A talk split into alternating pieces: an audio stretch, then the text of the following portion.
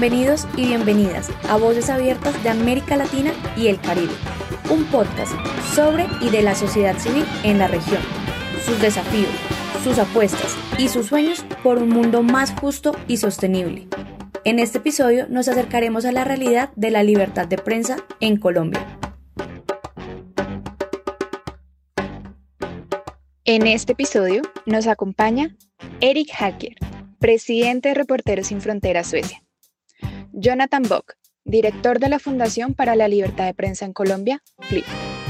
El Parche Crítico y Rosalba Larcón del portal web Al Carajo, medios alternativos colombianos.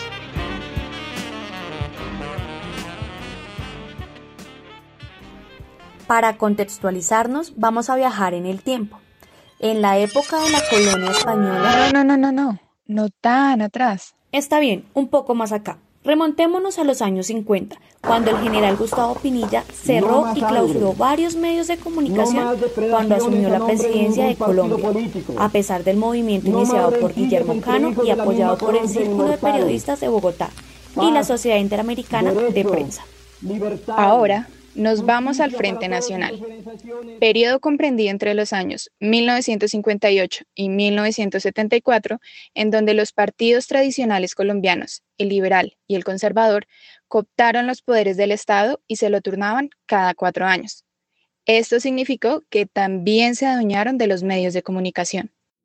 Los sonados 80 y 90, una época marcada por la violencia y narcotráfico época en la que las y los periodistas fueron atacados, secuestrados, amenazados y asesinados por hacer denuncias públicas. Entre los años 90 hasta los años 2000, los periodistas siguen siendo atacados por grupos al margen de la ley, guerrillas y paramilitares. El panorama de la libertad de prensa sigue siendo trágico. Ejercer el libre desarrollo del ejercicio periodístico en Colombia es una sentencia de muerte o exilio. Actualmente se suman los secuestros, asesinatos y amenazas otro tipo de ataques a la prensa, como chuzadas, espionaje ilegal, extrañas judicializaciones, autocensura, censura, crisis económica de los medios agudizada por la pandemia y más.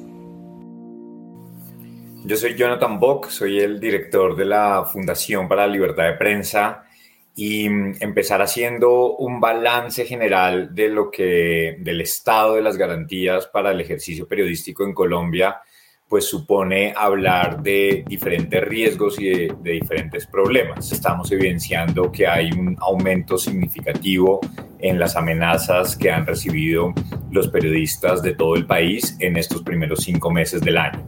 Es el periodo electoral más violento contra la prensa de la última década eh, ha habido un incremento por lo menos del 60% de las amenazas si lo comparamos con el 2018, si lo comparamos con las elecciones locales del 2019, el 2015, con las presidenciales del 2014 y pues esto nos da también por supuesto, unas ideas de qué problemas están enfrentando los periodistas en las regiones en este momento, ¿no? Que tiene que ver, o pues yo lo resumiría con con tres, tres, líneas. La primera es que evidentemente hay un cambio en las dinámicas del conflicto armado colombiano eh, y eso por supuesto también eh, estratégicamente genera que los periodistas estén en la mira y que reciban amenazas cuando se trata de cubrir orden público. El segundo punto o aspecto que es importante mencionar es que esta ha sido una campaña particularmente agresiva y donde el debate público pues ha tenido también como el, eh, la, discusión, sobre todo en redes sociales, eh, ha estado dirigida a atacar y a deslegitimar el trabajo de los periodistas. Esto, por supuesto, termina generando que haya como un ambiente de permisividad hacia los ataques contra la prensa. Y un tercer aspecto, fundamental es que no hay una respuesta institucional suficiente, no hay un rechazo contra las agresiones y las amenazas contra periodistas eh, y no hay una posición de, de, respaldo, una posición de un mensaje positivo hacia el trabajo de los periodistas, que venga acompañado, por supuesto, de acciones concretas como de un eh, fortalecimiento en los esquemas de protección, en la respuesta que debería dar la Unidad Nacional de Protección y, claro, está también de las investigaciones, de cómo deberían avanzar las investigaciones frente a las amenazas.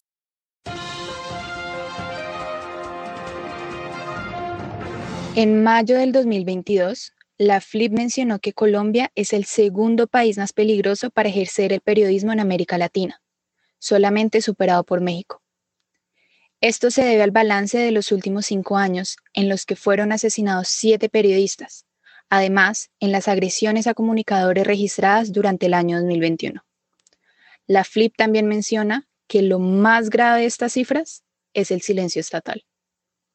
Buenos días, me llamo Eric Halkier, soy el presidente de Reporteros Sin Fronteras en Suecia, la sección sueca. Eh, además, soy editor para una revista de medio ambiente y los temas climáticos en Suecia.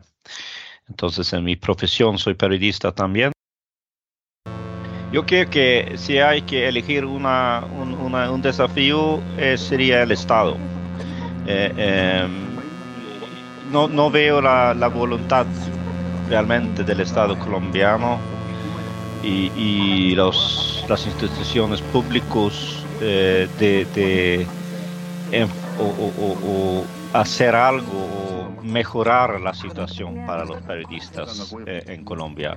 Justamente teníamos una pregunta del Estado sueco, la gran em, la cooperación sueca del, del, Estado preguntando nosotros cómo podemos trabajar con la libertad de prensa en, en, América Latina. Y decíamos nosotros, pero el gran problema es que hay que trabajar con los estados en toda la región. Hay un problema de cómo se ve o la idea de la libertad de prensa.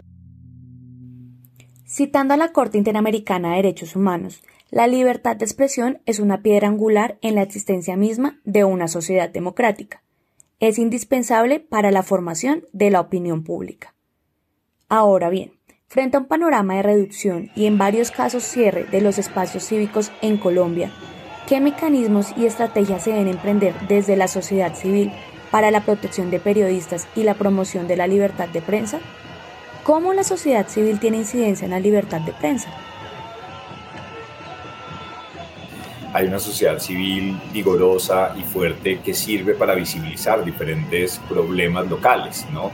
Y creo que ahí ha servido mucho para que el periodismo encuentre eh, en muchos casos aliados, se hagan también trabajos conjuntos que permitan visibilizar diferentes situaciones. Y esto lo vimos mucho durante las manifestaciones del 2021, pero también las del 2019, donde se buscan estas alianzas y estas estrategias para eh, no solamente poder tener una voz más robusta y que pueda llegar a una audiencia más amplia, sino también en términos de investigación, de hacer incidencia. Sí.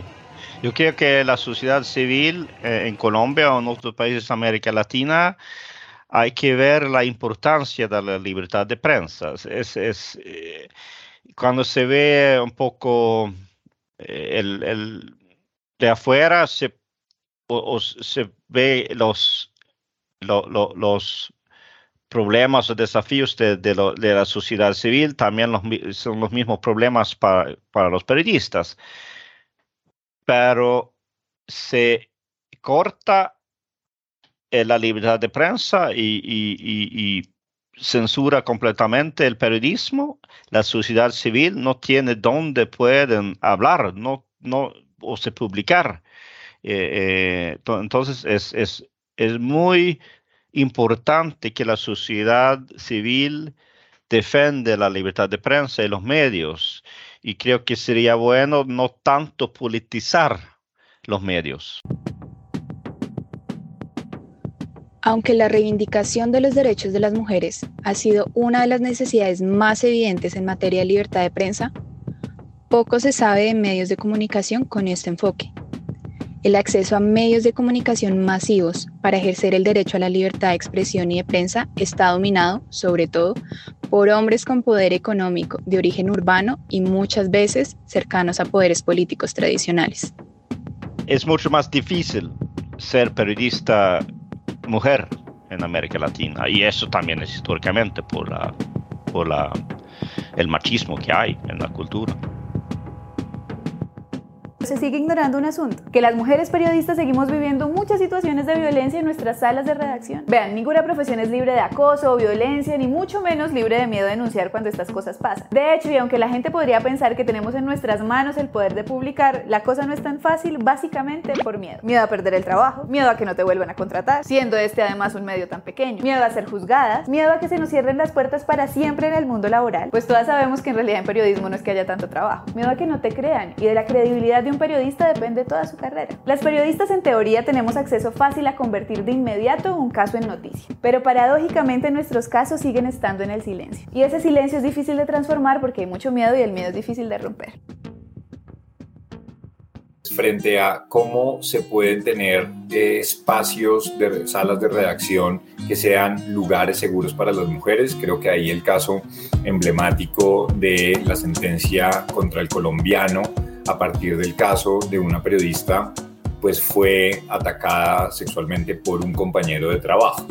Em, a partir de este caso, que, fue, que llegó hasta la Corte Constitucional, la Corte eh, emitió una sentencia donde em, le exige al medio que termine de incorporar una serie de protocolos, que eh, haga unos, eh, que incorpore unos pasos para poder efectivamente poder no solamente hablar de cuáles son las vulnerabilidades que tienen las periodistas mujeres, sino que también cuáles son los mecanismos de atención, cuáles son las líneas de prevención, una, toda una línea de formación para que estos temas sean discutidos y se puedan hablar, que tiene que haber, que, va de la mano del quehacer periodístico de las mujeres, ¿no? De que muchas veces se les asignan unas fuentes por ser mujeres o se les dejan de asignar unas fuentes que tienen un trato eh, diferente y que, sobre, y que es una situación que estamos un poco a ciegas porque no hay suficientes eh, estudios al respecto, porque es un tema que no se habla en las salas de redacción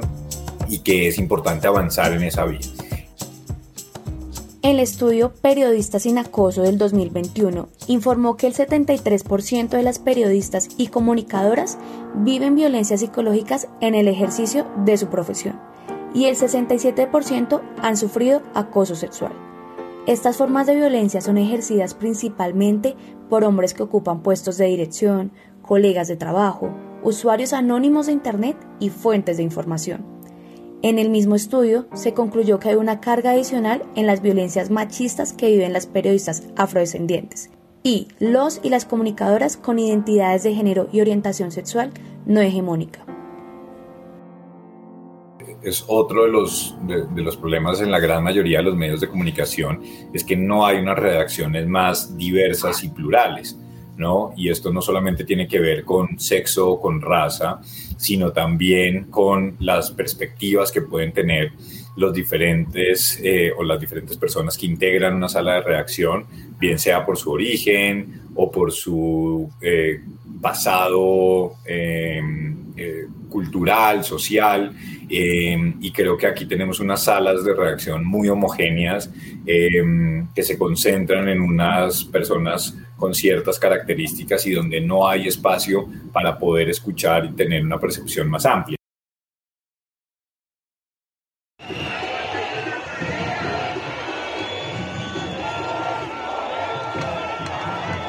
Según el último informe de la FLIP, la mayoría de las agresiones a la prensa durante el año 2021 fueron perpetradas por miembros de la fuerza pública durante las jornadas de protesta social. Además, fue el periodo más violento contra la prensa en años recientes en Colombia. Que son condiciones difíciles eh, y un poco tristes, ¿no? Porque ver a todos los colegas como con chalecos, antibalas, cascos, botiquín, es como si estuviéramos cubriendo una guerra. El ejercicio periodístico sin temor ni interferencias indebidas es esencial para una sociedad justa. Por eso es importante trabajar para fortalecer la libertad de prensa. ¿Cómo hacerlo? Creo que hay que volver a llenar de contenido el mantra de que el periodismo es fundamental para la sociedad y que sean los ciudadanos y las ciudadanas quienes entiendan que sin periodistas no hay periodismo, que sin periodismo no hay democracia. Y eso es fundamental para poder tener más, una mejor construcción de sociedad, para poder tener herramientas que nos permitan pedirle eh, una rendición de cuentas a los gobernantes locales y nacionales. Por eso es que es fundamental el periodismo y por eso es que es fundamental también darle herramientas de alfabetización mediática y digital a los ciudadanos y a las ciudadanas para que puedan estar también entendiendo mucho mejor el rol de la prensa en cada una de sus comunidades. Hola, ¿cómo están? Eh, gracias por el espacio. Mi nombre es Rosalba Larcón Peña, directora del portal web Al Carajo mm, de la organización Puentes de Paz. Actualmente soy la coordinadora de la Alianza de Medios Alternativos y Comunitarios, ALMAT. La libertad de prensa para nuestro trabajo pues es fundamental, ¿no? y además que es un derecho también. Y ese derecho que nos permite ejercer una responsabilidad con la sociedad.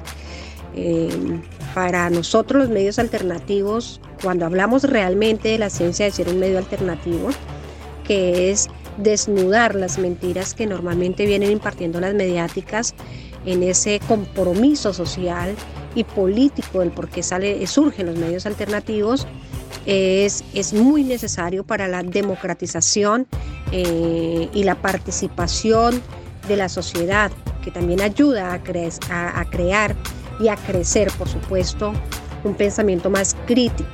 Entonces es, es fundamental, por ejemplo, nosotros tratamos temas de paz y cuando la paz se ha estigmatizado, se persigue a quien eh, habla de paz, pues la libertad de prensa se nos hace supremamente fundamental.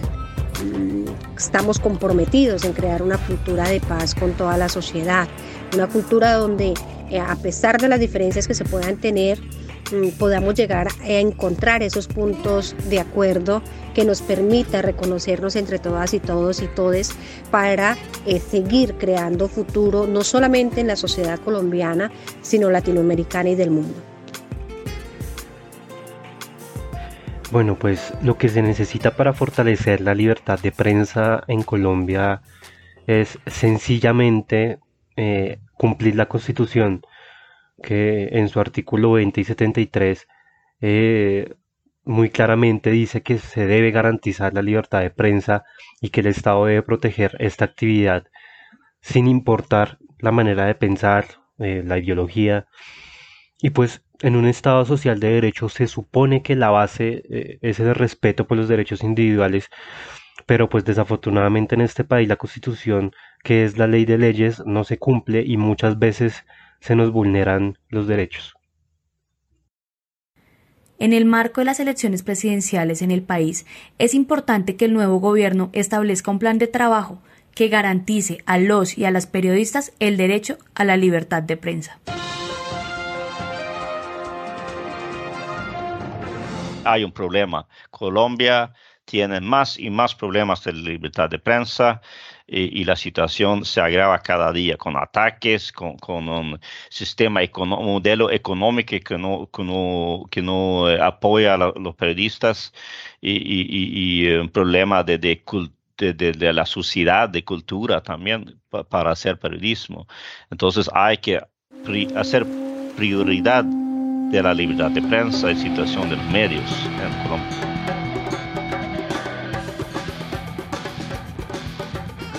Esto fue Voces Abiertas de América Latina y el Caribe, un espacio de la sociedad civil para compartir, visibilizar y posicionar sus apuestas e iniciativas en la región para la transformación de sus territorios.